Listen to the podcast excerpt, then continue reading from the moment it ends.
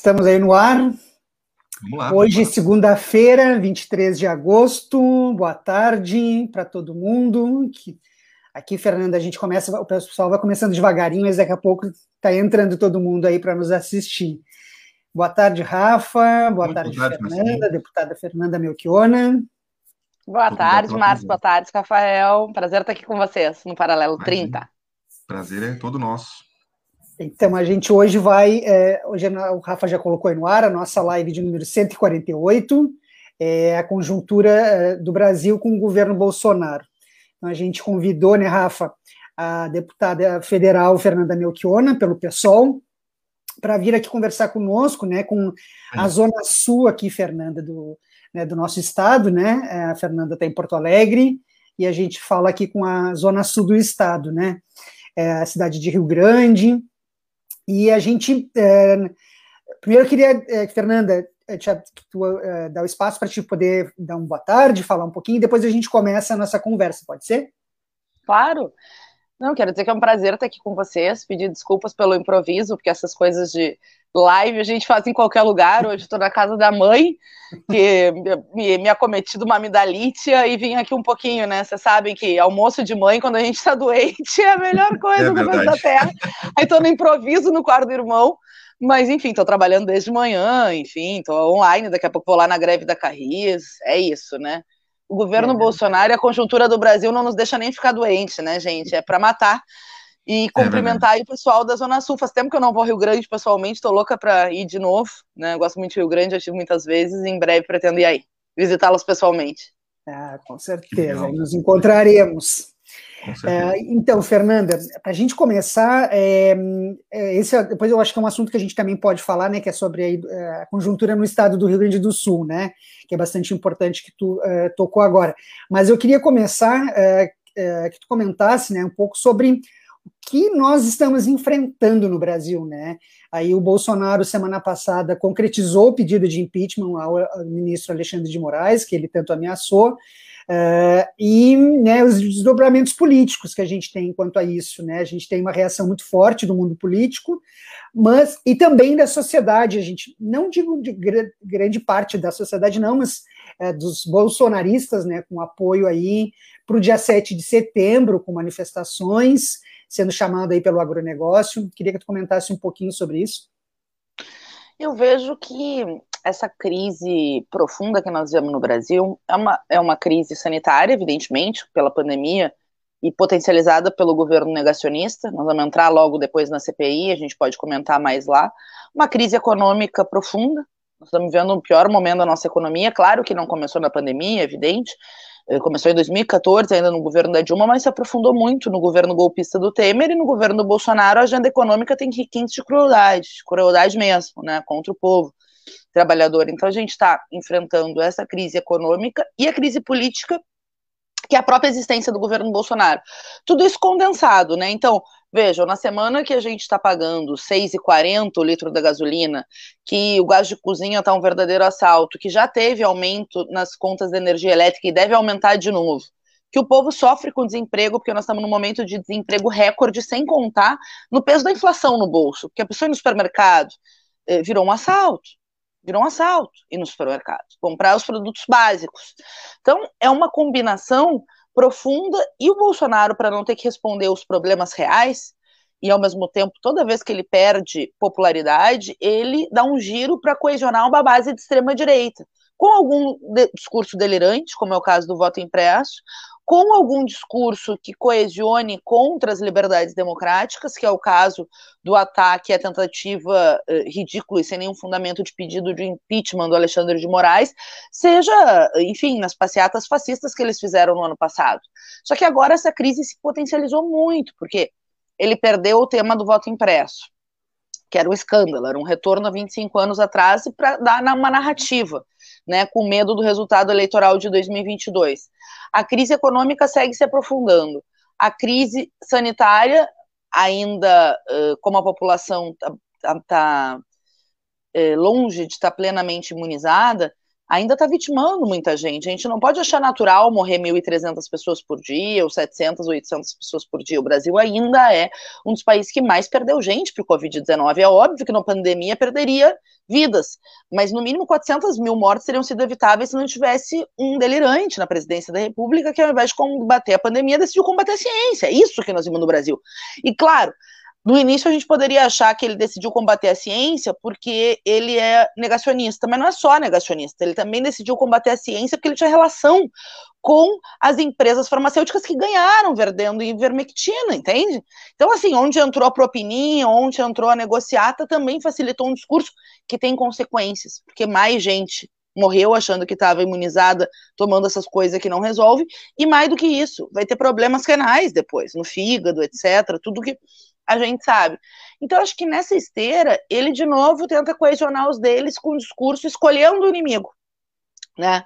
Agora, ele escolheu o Alexandre de Moraes e o Barroso, e ao fazer esse pedido de impeachment, ele aprofunda uma crise institucional que eu não vejo uma, uma, uma resolução né, rápida enquanto o Bolsonaro seguir. Do nosso lado, como nós não somos, né, enfim, uh, integrantes dessas elites políticas e econômicas no sentido mesmo do regime político, porque tu vê, existe uma divisão burguesa no Brasil, né? A Globo não apoia o discurso negacionista do Bolsonaro. A própria decisão do Supremo de ser algum contrapeso de defesa das liberdades democráticas também mostra uma divisão no andar de cima. E que bom que tem essa divisão, porque se estivessem unidos contra nós, a coisa ia ser mais feia. Agora, quando entra a agenda econômica, eles se coesionam, né? Então, a gente vê MP 1045, privatização dos Correios, privatização da Eletrobras, embora a crise no andar de cima tenha se aprofundado na última semana. Bom, o que, que cabe a nós, que não somos do andar de cima? Pensar como a nossa mobilização no 7 de setembro vai ser forte. Não é porque eles chamaram 7 de setembro que nós temos que sair da rua. Ao contrário. Já que eles chamaram 7 de setembro, nós temos que mostrar que nós somos a maioria. E nós somos a maioria, Márcio. Nós somos a maioria, as direções dos partidos, centrais sindicais, entidades, vozes democráticas têm que chamar mais forte ainda o 7 de setembro para mostrar na rua que a gente é a maioria, porque o golpismo do Bolsonaro, e ele tem um elemento golpista permanente, só pode ser barrado com ampliação das lutas democráticas em defesa das liberdades democráticas e em defesa do que se conquistou até aqui. E a gente tem visto um, é, o setor aí do agronegócio, né, é, sendo denunciado pela é, um grupo, né, pela PGR aí na última semana também. E a gente, isso nunca foi novidade, né, esse grupo, né, tão forte, né, desse poderio econômico, né, do, do agronegócio fazendo esse apoio. E eles, como tu falou, né, eles, nós não temos que sair da rua, né, no dia 7 mas eles também estão organizando atos, uh, inclusive financiando, né? Uh, muitos atos aí, principalmente em São Paulo e Brasília, com uh, aviões sendo fretados, ônibus para levar as pessoas, inclusive sem custo nenhum, né, Fernando? Eu acho, Márcio, que não vão ser fortes os atos deles. Claro que podem ser um pouquinho maior do que foi o do voto impresso, mas, gente, foi muito pequeno do voto impresso. As motociatas, perto do fenômeno, porque a gente não tem que comparar com o que a gente gostaria. Porque se a gente pensar o que a gente gostaria, a gente pensaria assim, como é que alguém acredita nesse discurso delirante da extrema-direita? Tá, isso é uma coisa. Existe uma turma da extrema-direita que botou a cabeça para fora para além do Bolsonaro. Tem um fenômeno chamado bolsonarismo, né? Nós já vivemos isso em outros momentos da história. A gente não era vivo, né? nem o Rafael, nem eu, nem tu, mas o integralismo o, o, foi forte no Brasil. O segundo partido nazista mais forte no mundo, depois da Alemanha, foi o Brasil. Saiu agora, esses tempos, numa matéria da Folha Ilustrada. Então, bom, existe um fenômeno, tá posto. Agora, nem se compara com as passeatas que eles faziam no início de 2019, ou mesmo antes, porque eles pegaram um vazio, né? Da crise econômica, da crise de representatividade, eh, pegaram esteira nos atos contra Dilma, né, e ocuparam um espaço social a partir daí, desidratando os partidos da direita tradicional e se vendendo para o movimento de massas como antissistema. O Bolsonaro se vendeu, mesmo para alguns desses que estavam lá na Paulista, na época do impeachment e tal, etc. A gente sabe que ele é o filho mais podre do sistema político, mas teve uma aura, né, em 2018 não tem passeata que possa ser comparada do que eles fizeram lá atrás. Não será grande. mesmo com avião fretado, mesmo com dinheiro, talvez tenham que pagar a gente para vir no protesto. Porque uma coisa é a pessoa ser da extrema-direita, outra coisa é o cara tá pagando 40 reais mais caro no arroz e ficar achando que o culpa é do fantasma do comunismo internacional, que sei eu, do Moraes, do Barroso, entende? Porque aí já é um grau de delírio. Ah, tipo, a gente pode ver, ele ainda tem peso nas, nas bases das PMs, é verdade. Mas assim, as mulheres dos PMs também estão indo no supermercado, eles mesmos estão com salário arrochado, boa parte dos ataques que o Bolsonaro fez recaiu sobre as PMs, como foi a reforma da Previdência, as pessoas tiveram parentes que foram mortos pela pandemia, então eu acho que não tem essa bola toda. Agora, claro, qual é o que, que, me preocupa nesse caso? Não é eles convocarem o dia 7, é a nossa convocatória do dia 7 está atrasado, porque se nós fizermos as convocatórias que nós fizemos no 3 de julho, no 29 de maio, e aí não é um problema individual, mas de todas as forças políticas democráticas, convocar com peso, nós seremos maiores no Brasil inteiro, inclusive em São Paulo, inclusive no Distrito Federal. Eu acho que está na hora, não dá para a gente evitar se encontrar nas ruas, porque eles que convocaram uma passeata no dia que nós convocamos a nossa. Nós sair na rua seria um sinal invertido. Eu acho que não somos a maioria, vamos para a rua. Vamos para a rua e aí vamos ver, vamos medir força. Acho que nós seremos maiores, mas o problema não é achar, o problema é todo mundo convocar né, para que seja um dia de mobilização nacional que não é nada mais importante do que estar tá na rua defendendo as liberdades democráticas e gritando fora Bolsonaro. É, tu comenta. Quer falar, Rafa? Não, vou só trazer alguns comentários que a gente tem ah, aqui. Sim, o pessoal está é nos acompanhando, já tem bastante gente na live. A gente já tem aqui a Caroline que manda, ó, boa tarde, parabéns ao Paralelo por trazer essa grande presença, que é a deputada Melchiona.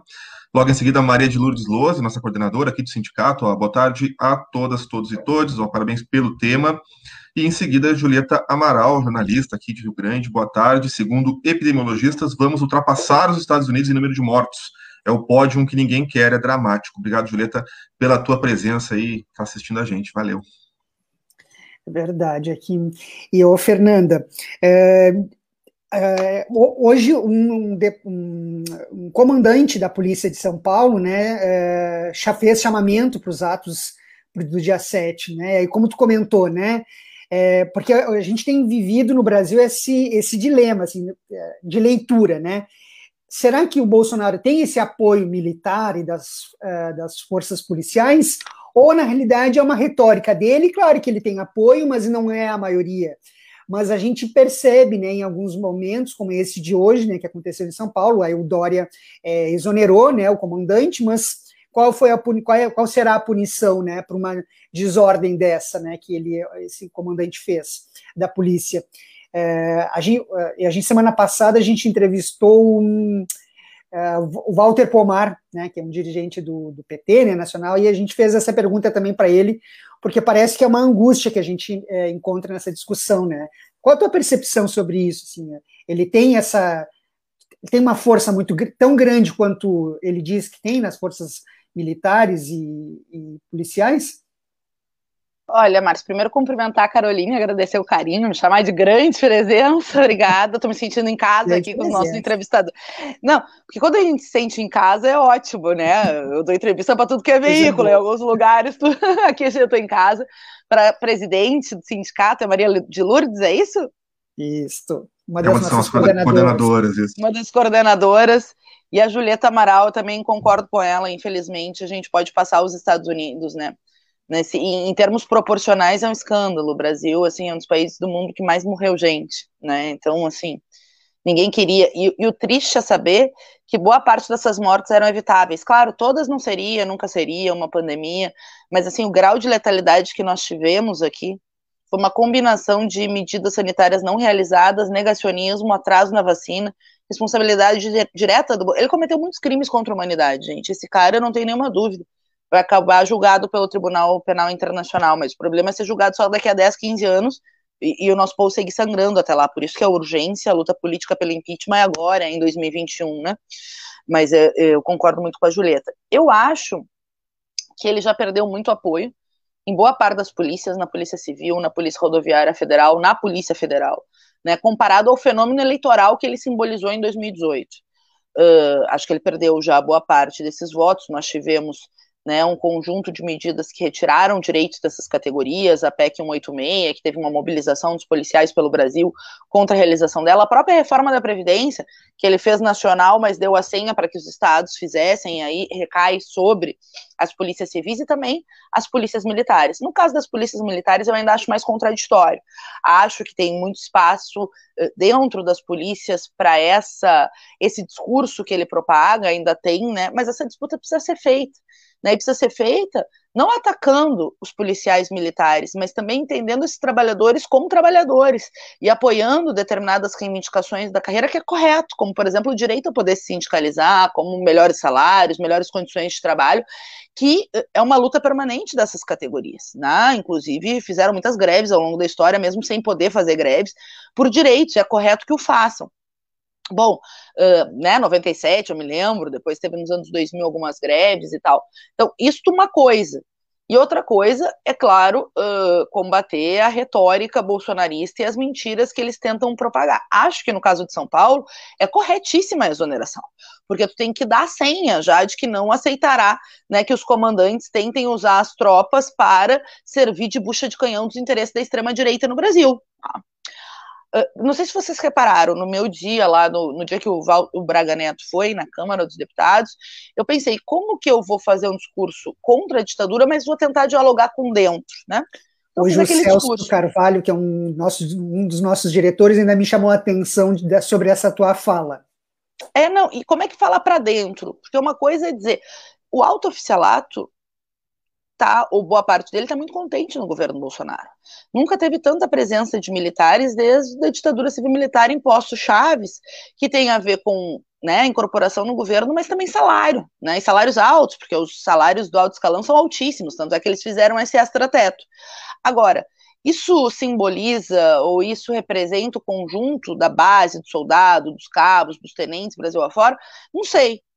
Então, tentei fazer esse discurso para dentro. Claro, nós tivemos um caso no Exército Brasileiro que foi de verdadeiros expurgos com a ditadura civil-militar. Né? A esquerda sempre teve muito peso dentro das Forças Armadas até 64, quando eles aposentaram, mataram, expurgaram, tiraram das Forças Armadas quem tinha uma visão mais progressista. Mas a gente teve o João Cândido, teve uh, Gregório Bezerra, teve vários, né? Uh, o próprio Lamarca, a própria coluna né, do, do, do Prestes, do tenentismo. Então, na história do Brasil, teve muito, muita influência né, da esquerda das Forças Armadas até 64.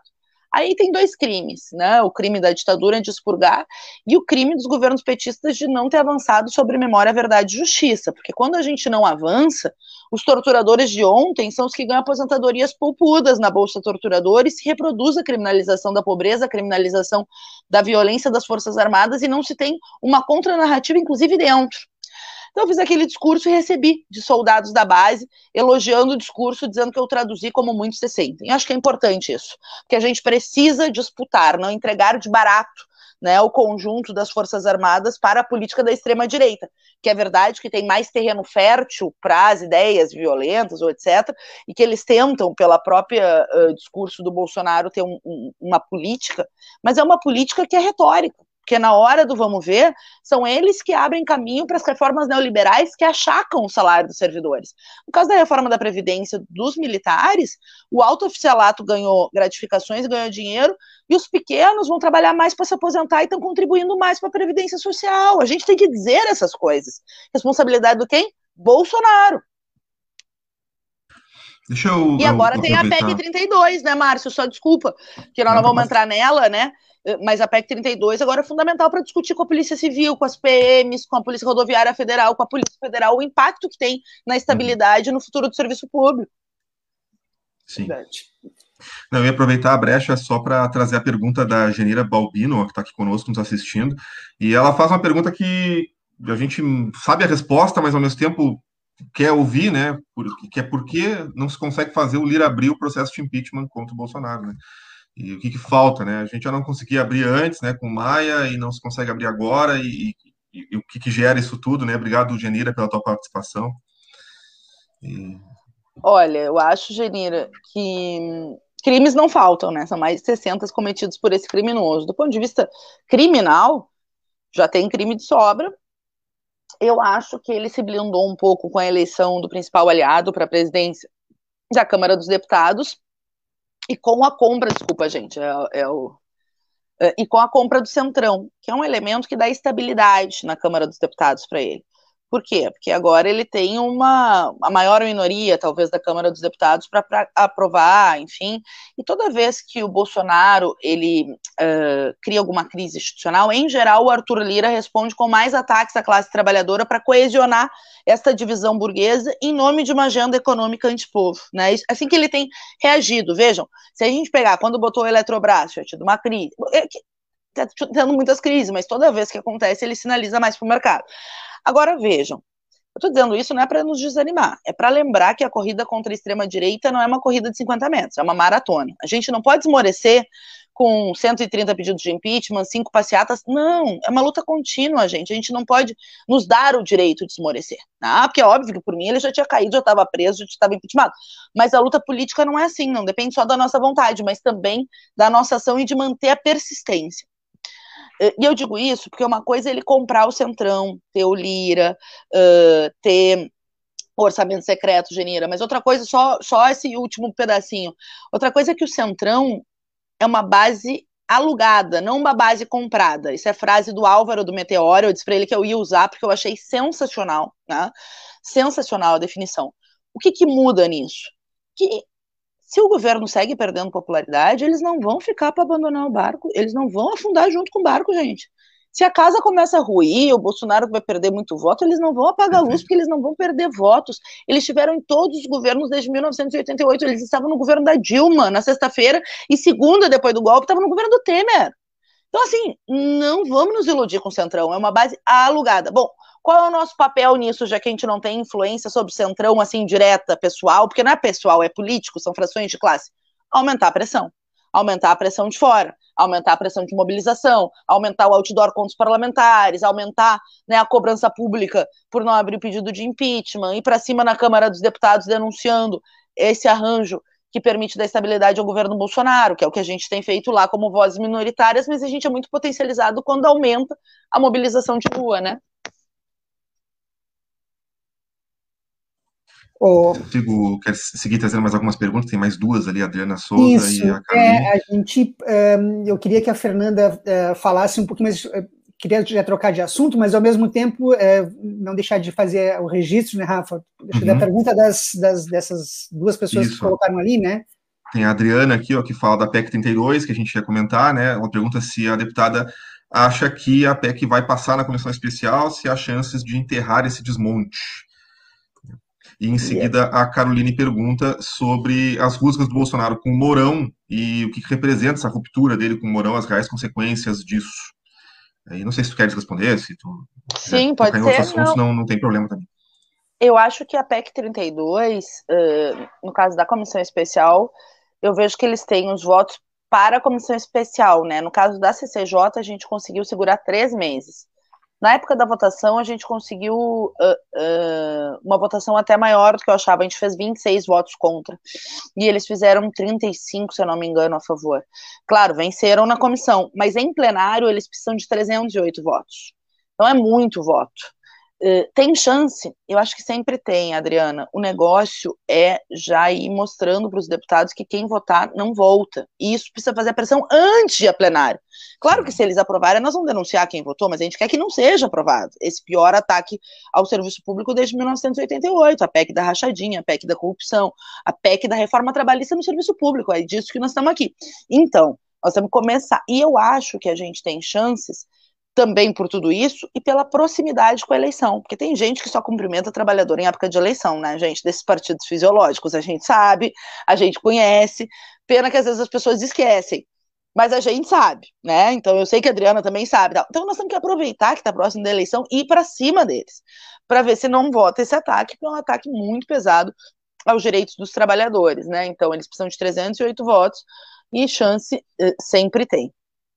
Eu vejo que esse essa rusga já faz um tempo, né? Desde que o Mourão começou a desdizer, enfim, tentar ter um ter algumas coisas, uh, implicações reais. O vice tem um papel muito decorativo, né, nesse presidencialismo de coalizão que a gente conhece no Brasil, e, e eu não vejo, assim, uh, pelo menos uh, a curto prazo, uma ruptura mais drástica né, das próprias Forças Armadas com o governo, ao contrário, né, seguem dando estabilidade com os mais uh, violentos, porque eles tiram o Fernando Azevedo porque o Fernando Azevedo não aceitou fazer uma série de coisas, né? Tem a denúncia até que ele queria, eh, que o Bolsonaro queria que fizesse voos na, na, na proximidade do Supremo para quebrar os vidros. Imagina, ele não aceitou e aí se botou o Braga Neto no lugar, que é mais alinhado com esse discurso da extrema-direita, que é mais disposto a levar adiante um plano antipovo. Então, bom, disputa no andar de cima, inclusive das Forças Armadas, sempre tem, né?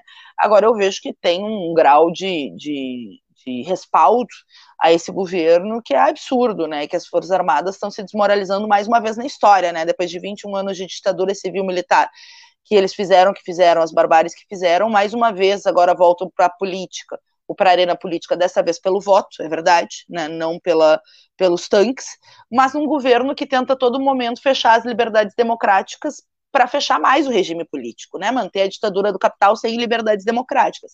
Por que, que eles não avançaram mais nesse plano deles? Porque teve resistência. O tsunami da educação foi muito importante, o rescaldo dele não foi muito importante, os nossos panelaços foram muito importantes, os atos que nós estamos fazendo agora são muito importantes, que mostra que tem uma vanguarda social enorme no Brasil, que não é assim para fechar as liberdades democráticas.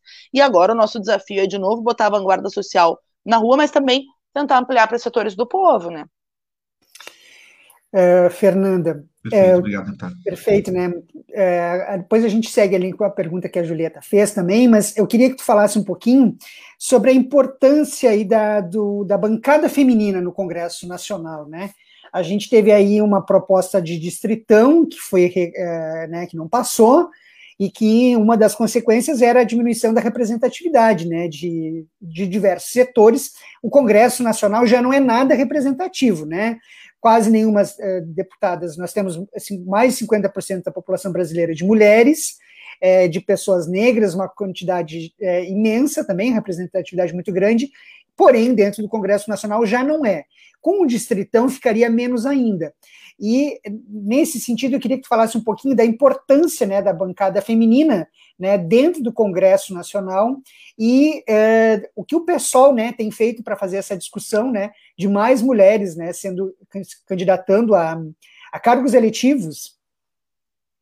Eu começo pelo final, pelo pessoal, porque a gente tem muito orgulho de ser a única bancada na Câmara de maioria feminina, né? Isso para nós não é qualquer coisa. Uh, se eu não me engano, em termos históricos, é a primeira que tem maioria de mulheres. Eu não sei se é histórico, até vou pesquisar, mas nessa legislatura é a única que tem maioria de mulheres. Isso é resultado, claro, de que um setor, um, um espaço social, né, das lutas das mulheres se viu representada na ideia de ter uma nova esquerda no Brasil e elegeu mulheres mulheres jovens, mulheres negras, mulheres trabalhadoras, mulheres como a Erundina, mulheres, enfim, é uma bancada muito representativa, né? Nós temos três deputadas mulheres negras, temos uma mulher negra e lésbica, eu e a Sâmia, relativamente jovem comparado com a política, a Sâmia fez aniversário ontem, tem 32, é jovem, e a Erundina que é uma decana, né, uma referência para todas nós, né, na luta, enfim, a, a primeira mulher prefeita da cidade de São Paulo e a melhor, né? Uh, então, isso é motivo de orgulho, uma parte por essa questão da luta social das mulheres ter avançado, a gente ter, desde 2017, visto uma nova onda de luta das mulheres, mas também de uma política interna do partido. Né? No nosso partido, metade das direções tem que ser mulheres, em municipal, estadual, federal, a gente tem uma setorial organizada, a gente luta, a gente fez um encontro antes da pandemia, em 2019 ainda, o Encontro Nacional das Mulheres do Pessoal, que foi sensacional, né? Um show de representatividade que, obviamente, potencializa a luta dentro e a luta fora também, né?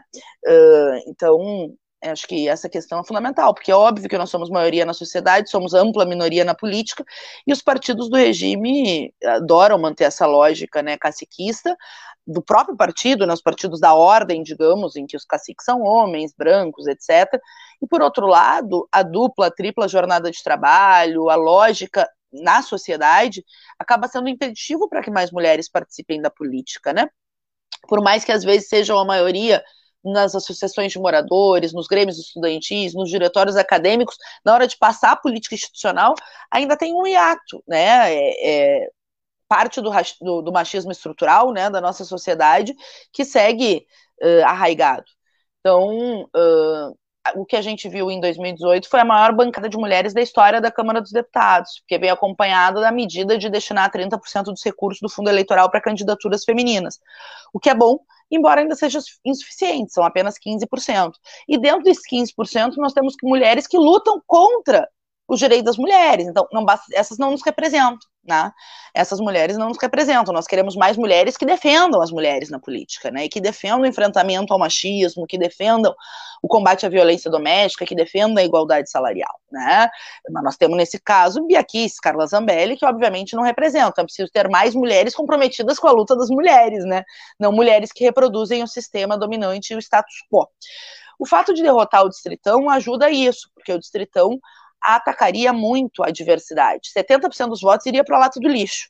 Só os mais votados, as celebridades, o peso do poder econômico seria eleito. E, ao mesmo tempo, a gente sabe que os partidos iam concentrar em alguns candidatos, diminuindo a representatividade e a possibilidade de novas lideranças surgirem.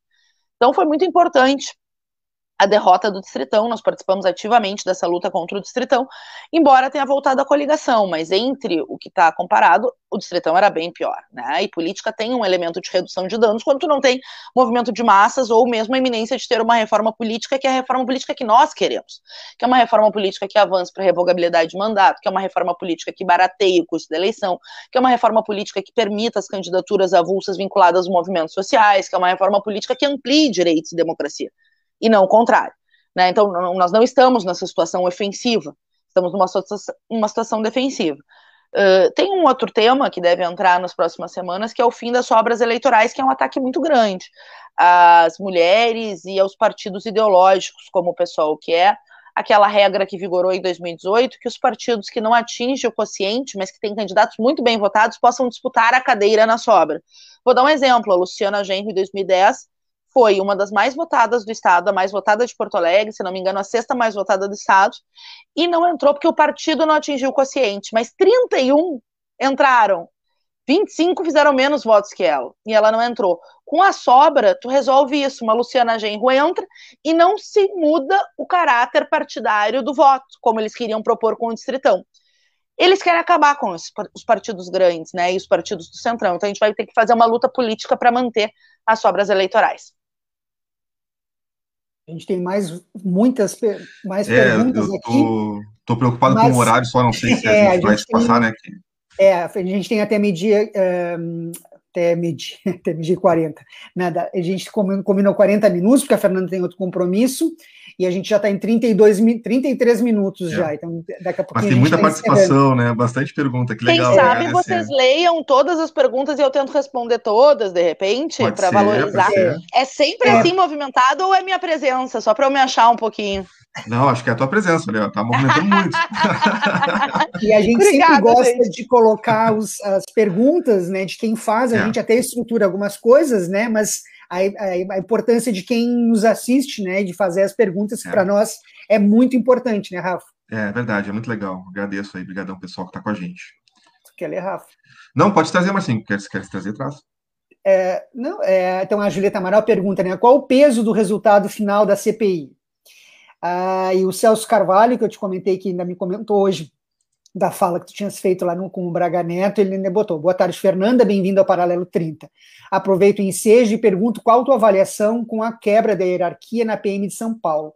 Pode haver uma generalização pelos, direi pelos demais estados? Aí a Adriana Souza também comenta ali, agradeceu, né? Obrigado, deputada. Fico imensamente, imensamente feliz que nesse período de trevas no país tenha parlamentares com a competência da senhora no Congresso em 22 a esquerda será a maioria, e isso vai passar. É, esperança, né, Adriana? A Genira é, coloca também, o que você acha que levou essas mulheres né, a serem eleitas? 15% é muito, é, é, muito comparado com o número de mulheres da bancada é, que honram o trabalho é, das mulheres na política. Acho que é isso. Uh, sobre a CPI, eu acho Ontem eu vi uma entrevista né, na Globo News com um relator que falava sobre os crimes e a queixa-crime, as coisas que ele, ele deve apresentar em setembro, o relatório final. E ele falou em algumas iniciativas que a CPI pode tomar, como apresentar queixa-crime e tal. Eu acho que se para não terminar em pizza ou para ser sério, pelo menos com o próprio trabalho da CPI, né, não com o que eu acho, não tem como não responsabilizar o Bolsonaro por crime de responsabilidade cometido durante o enfrentamento à pandemia. Ficou muito evidente. Eu acho que a CPI se divide em dois momentos: o momento científico e é fundamental falar sobre ciência num país que enfrenta as trevas, em que ficou claro a política deliberada, e é uma coisa que eu estou falando desde o início da pandemia. Aliás, o Álvaro e a, a, Ana lá do Meteoro lembraram que eu fui uma das primeiras a falar. Eles apostam na imunidade de rebanho, eles apostaram nisso. Essa foi a estratégia deles. E com isso nós perdemos milhares de vidas. E a CPI está comprovando isso. Eu fico feliz que depois, um ano e pouco depois, se comprove aquilo que, que parecia, para mim, evidente diante das ações que o governo tomava, né? Então, para ser sério, vai ter que responsabilizar o Bolsonaro. Não sei que relatório vai sair, acho que inclusive a gente mostrar força nesse momento pressiona o relatório da CPI aí mais duro, né? O próprio SET, a gente ir para a rua acaba pressionando gente, tá tudo vinculado, né? Então é uma forma também da gente lutar para que o relatório seja pesado e responsabilize o, o governo. Celso, eu não vejo eles com essa bola toda em todo o Brasil, viu? Eu vejo que eles tentam quando aconteceu aquele caso gravíssimo na Bahia, não sei se tu te lembras, de um PM que acabou se suicidando. Ele tinha algum problema, né? Tava com algum problema de depressão e tal, e fez um, uma manifestação individual uh, na Bahia, atirou contra os próprios colegas que tentaram compor controlá-lo, e ele se matou, infelizmente. Ah, não, ele foi morto, não, calma. Acho que ele foi morto, infelizmente, ele foi morto pelas, pelos colegas. A situação lamentável.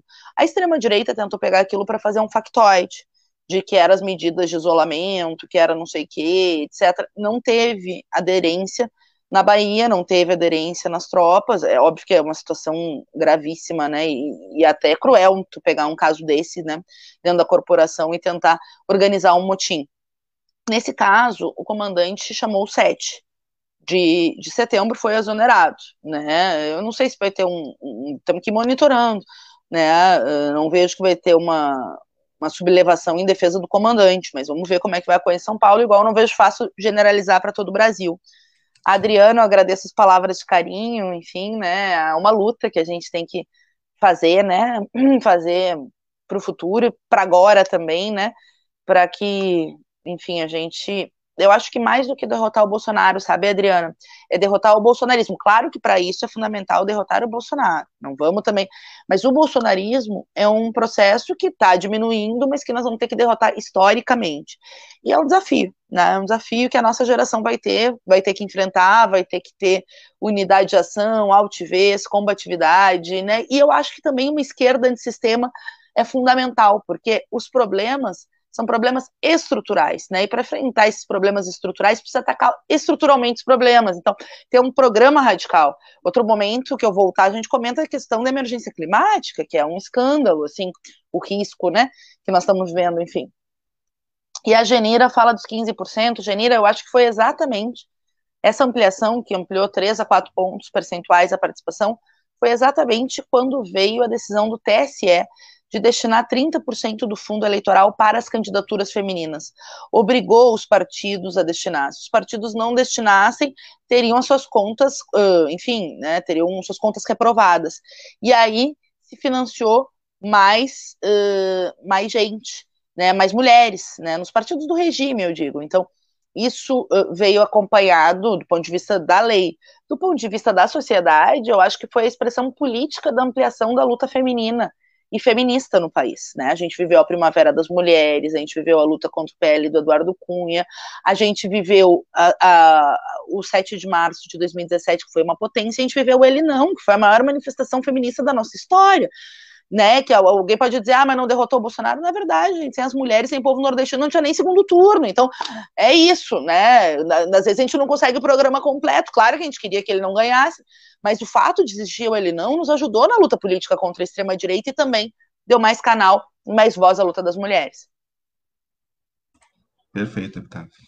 Muito bom. Vocês né? querem, querem, quem sabe, fazer um chamamento final para a gente trazer alguma mensagem, alguma coisa, né? Porque eu sei que está no horário uhum. e a uhum. gente está fechando já 40 minutos de programa. A assessoria nos pediu para a gente manter né, nesse, nessa faixa de tempo. Quero agradecer já de antemão a deputada por ter vindo conversar conosco, né? Muito obrigado por, por participar do programa e agradecer as pessoas que estão com a gente aqui. E vou fazer um chamamento, né, para quem está conosco, que nos ajude já. Eu faço sempre esse essa via meio youtuber do programa aqui, né, de chamar as pessoas para curtirem compartilharem o paralelo, porque isso aqui é um espaço de disputa do campo político da narrativa, né, da, da comunicação, e a gente sabe que hoje está muito permeado, né, por fake news, por os veículos da extrema-direita financiam demais os, os veículos de comunicação, então aqui a gente está para disputar esse espaço, e a, o jeito de disputar é justamente esse, né, é compartilhar, curtir, é mandar para as pessoas que tu acha que vão, vão gostar, né, de escutar esse programa, e assim a gente consegue se espraiar aí por espaços cada vez mais longos. E é Muito isso. bom, Rafa. Eu também queria agradecer eh, a assessoria né, da deputada aqui, o Leonardo, a Camila e a Luíse, né, que eh, com toda a atenção nos ajudaram a produzir essa pauta, né, e a, a presença da deputada aqui conosco hoje. A Graça Amaral, que é também a nossa coordenadora, dando um oi aqui para a gente, mas aqui o Tiago também. Deputada, é, então, para a gente encerrar, né, para a gente não extrapolar o tempo, como combinado, né, é, queria fazer essa comentasse alguma coisa que tu gostaria de comentar e que a gente Isso. não, né, obviamente não teve tempo de falar, né, porque são muitas coisas, né, de maneira... É muita pauta, né? Olha, Márcio, eu quero... O Márcio travou?